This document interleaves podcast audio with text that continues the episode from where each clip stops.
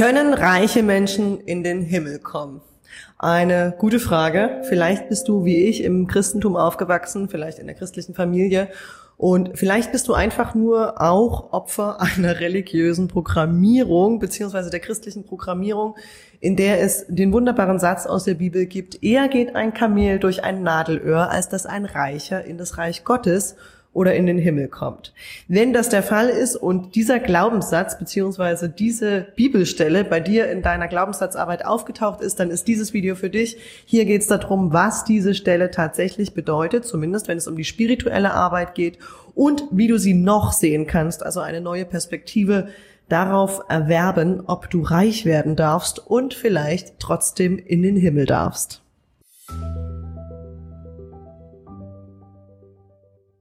Dieser Satz, eher geht ein Kamel durch ein Nadelöhr, als dass ein Reicher in das Reich Gottes gelangt oder in den Himmel gelangt. Dieser Satz ist in meinem Elternhaus häufiger gefallen und es war einer der Sätze, an dem ich lange rumgekaut habe, weil der so abstrus ist, dass man sich natürlich ganz schön lange überlegen muss, was ist da eigentlich gemeint? Diese Bibelstelle gibt es mehrfach und zwar in den, in den Hauptevangelien in Markus, Lukas und Matthäus ist das jeweils als Zitat von Jesu Christus äh, aufgeführt und zitiert. Und man kann sich natürlich fragen, was soll dieses Kamel eigentlich in diesem Nadelöhr und wie soll das funktionieren und was soll das Ganze bedeuten? Natürlich gibt's immer wieder Forscher, die weisen darauf hin, dass es vielleicht irgendwo in Jerusalem ein Stadttor gab, was so klein war, dass kein Kamel durchgepasst hat oder nicht beladen durchgepasst hat oder sonst irgendwas. Aber für mich ist zumindest in meiner Reflexion die Bibel nichts anderes als ein Metaphernbuch und ein Buch, ein spirituelles Buch. Ja, es ist ein geistiges Buch. Das heißt, das erzählt in Form von Metaphern etwas, was in uns passiert, was Geschichten aus unserem Leben sind, in der Sprache der damaligen Zeit, in den Bildern der damaligen Zeit. Aber wenn wir diese Bilder nehmen, können wir auch viel für unser heutiges Leben lernen, weil es passiert tatsächlich im Jahr 2023 in uns das Gleiche. A, haben wir diese Geschichten natürlich in uns und B, ist es eine Metapher für spirituelle Prozesse, für energetische Prozesse, die gar nicht so unnütz sind, sondern tatsächlich gute Erkenntnisse liefern können. 1991 hat der jüdische Religionswissenschaftler Pinchas Lapide ein Buch veröffentlicht, in dem er nach dem Geld und Jesuszeit geforscht hat. Und das Buch heißt Jesus, das Geld und der Weltfrieden. Und er ist der Ansicht gewesen oder hat in diesem Buch geschrieben, dass ein einziger Buchstabe bei der Übertragung aus dem Hebräischen vertauscht worden ist und ja durch diese neue oder durch diese andere Lesart des Kamel entstanden ist. Also Kamelos, damals Kamel oder Karawane, aber eigentlich hätte es gehießen Kamilos, nämlich Seil oder Schiffstau. Beide Lesarten sind heute oder gelten heute als möglich. In der armenischen und georgianischen Übersetzung der Bibel kommt es häufig als Schiffstau vor, in anderen Übersetzungen als Kamel. Ich bleib mal bei dem Schiffstau. Also eigentlich heißt der Satz, eher passt ein Schiffstau durch ein Nadelöhr, als dass ein Reicher in den Himmel kommt. Ändert jetzt nichts an der ganzen Sache, passt nicht durchs Nadelöhr, auch wenn es ein bisschen weniger abstrus ist, denn das Kamel und das Nadelöhr, das sieht natürlich ein bisschen komisch aus. Das Schiffstau, okay, passt aber auch nicht durch, ja? Und jetzt ist noch die Frage, warum sollte das eher passieren, als dass ein Reicher in den Himmel kommt. Also im Prinzip ist es ausgeschlossen, nach diesem Satz, dass ein Reicher in den Himmel kommt. Und jetzt ist die Frage, was bedeutet das? Was bedeutet das auf der spirituellen Ebene?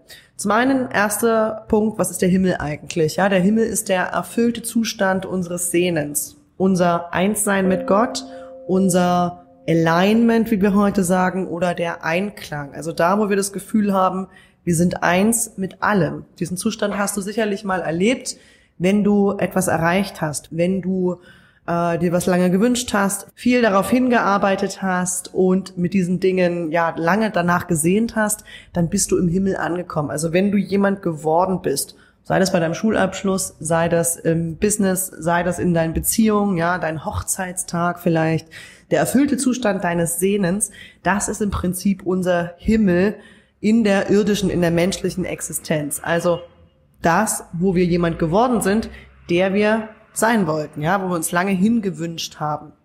das Einssein mit Gott. Was ist Gott? Unsere Vorstellungskraft, zumindest in der menschlichen Erfahrung, unsere Vorstellungskraft, unser höchstes Ideal. Der zweite, der zweite Punkt in dieser Geschichte ist der Reiche oder der Reichtum an sich. Was bedeutet Reichtum? Reichtum bedeutet viel zu haben. Also alles, was wir haben, und zwar auf der inneren, ja, an, an spiritueller Fülle, an emotionaler Fülle, aber natürlich auch an materiellen Dingen. Also alles, was wir haben und alles, was wir haben, gehört am Ende zu unserem Ego, also zu unserer Identität. Ich gebe dir ein Beispiel dafür. Und zwar, ähm, ich habe hier dieses Smartphone, das ist nicht neu, also zumindest nicht in der Welt von den meisten Menschen. Für mich ist es relativ neu. Ähm, dieses dieses Smartphone. Ich bin Nadja, ich bin eine Person, ich habe dieses ich besitze dieses Smartphone. Das ist kein kein neues Modell, aber zumindest ein neueres als das vorhergehende, nämlich die etwas kleinere Variante davon und natürlich auch etwas ältere Variante davon. Bis ich dieses neue gekauft habe, ja, war ich eine Nadja mit diesem, mit dieser kleineren alten Variante. Und jetzt bin ich eine Nadja mit der neueren Variante. Also das heißt, ich bin reicher geworden auf eine gewisse Art und Weise. Ich habe eine neuere Variante, vielleicht eine teurere auch im aktuellen Wert des Marktes, sage ich jetzt mal. Aber ich bin jemand anderes geworden. Ja, also es ist ein ganz kleiner, total banaler Identitätswechsel aber es ist ein Identitätswechsel. So, um jetzt von der Nadja, die dieses kleine alte Ding hat, zu der Nadja zu werden, die dieses etwas größere, neuere Ding hat, muss ich zwischendurch etwas loslassen, nämlich die Identität, dass ich jemand bin, der dieses Telefon gehört und was ich jeden Tag benutze.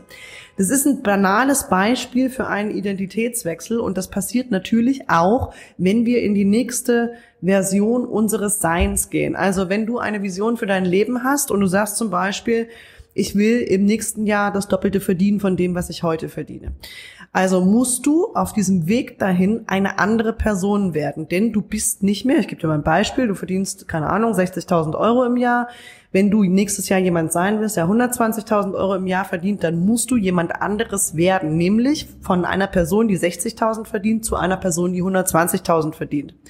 So, das Gleiche gilt für einen Millionär, ja, wenn ein Millionär äh, ein Multimillionär werden will, dann muss er die Identität und das, das, die, das Ego und die Identität und alles das, was ein Millionär hat, loslassen, um ein Multimillionär zu werden.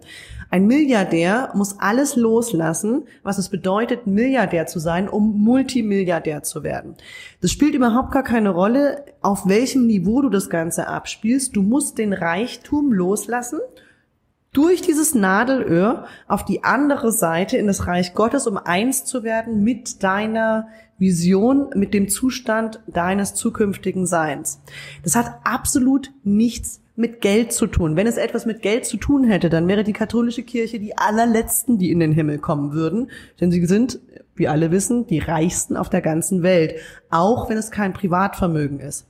Am Ende gehört niemandem von uns das Geld. Ja, also das befindet sich in deinem Besitz und natürlich gibt es äh, Gesetze, die sagen, das ist dann dein Eigentum, wenn es in deinem Besitz ist. Aber deiner Essenz, deiner Seele gehört es nicht und es gehört niemandem von uns dieser materielle Wohlstand. Ja, du kannst zum Schluss nichts mitnehmen.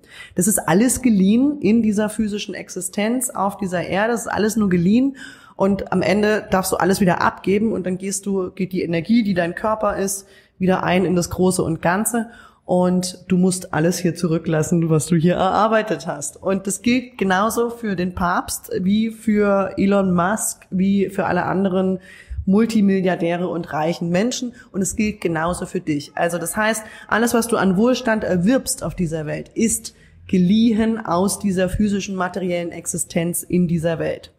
Also leih dir so viel, wie du haben willst und du kannst natürlich in das Reich Gottes, also auf der anderen Seite ganz am Ende deines Lebens, wirst du mit ziemlicher Garantie wieder in das Große und Ganze eingehen.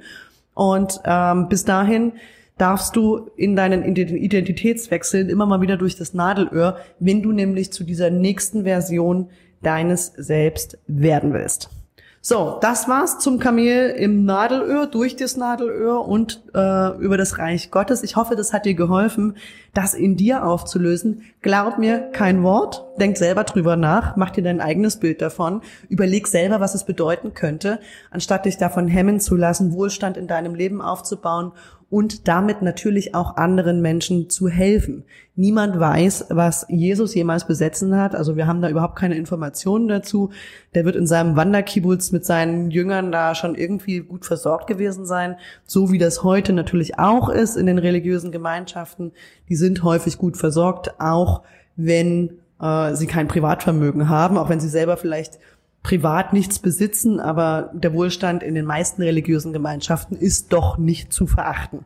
So, also äh, lass dich davon nicht aufhalten, mach dir selber drüber Gedanken, was es bedeuten könnte. Nimm diesen Satz, und das mache ich so, ich nehme diesen Satz und ich meditiere da drauf. Ja, in diesem Satz steckt eine ganze Menge Informationen drin mit der Frage, was könnte das bedeuten, was könnte das sein, wie beschreibt dieser Satz deine Lebenserfahrung oder Erfahrungen, die du in deinem Leben vielleicht schon gemacht hast ich habe dir hier meine Variante mitgegeben.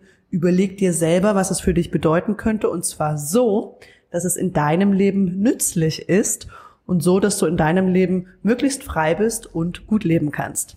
Ich helfe dir gerne im Einzelcoaching dabei, dich von solchen Geschichten und anderen zu befreien und Dinge zu integrieren, die in deinem Leben integriert werden müssen, damit du in deine Zukunft gehen kannst, damit du die beste Version von dir selber werden kannst.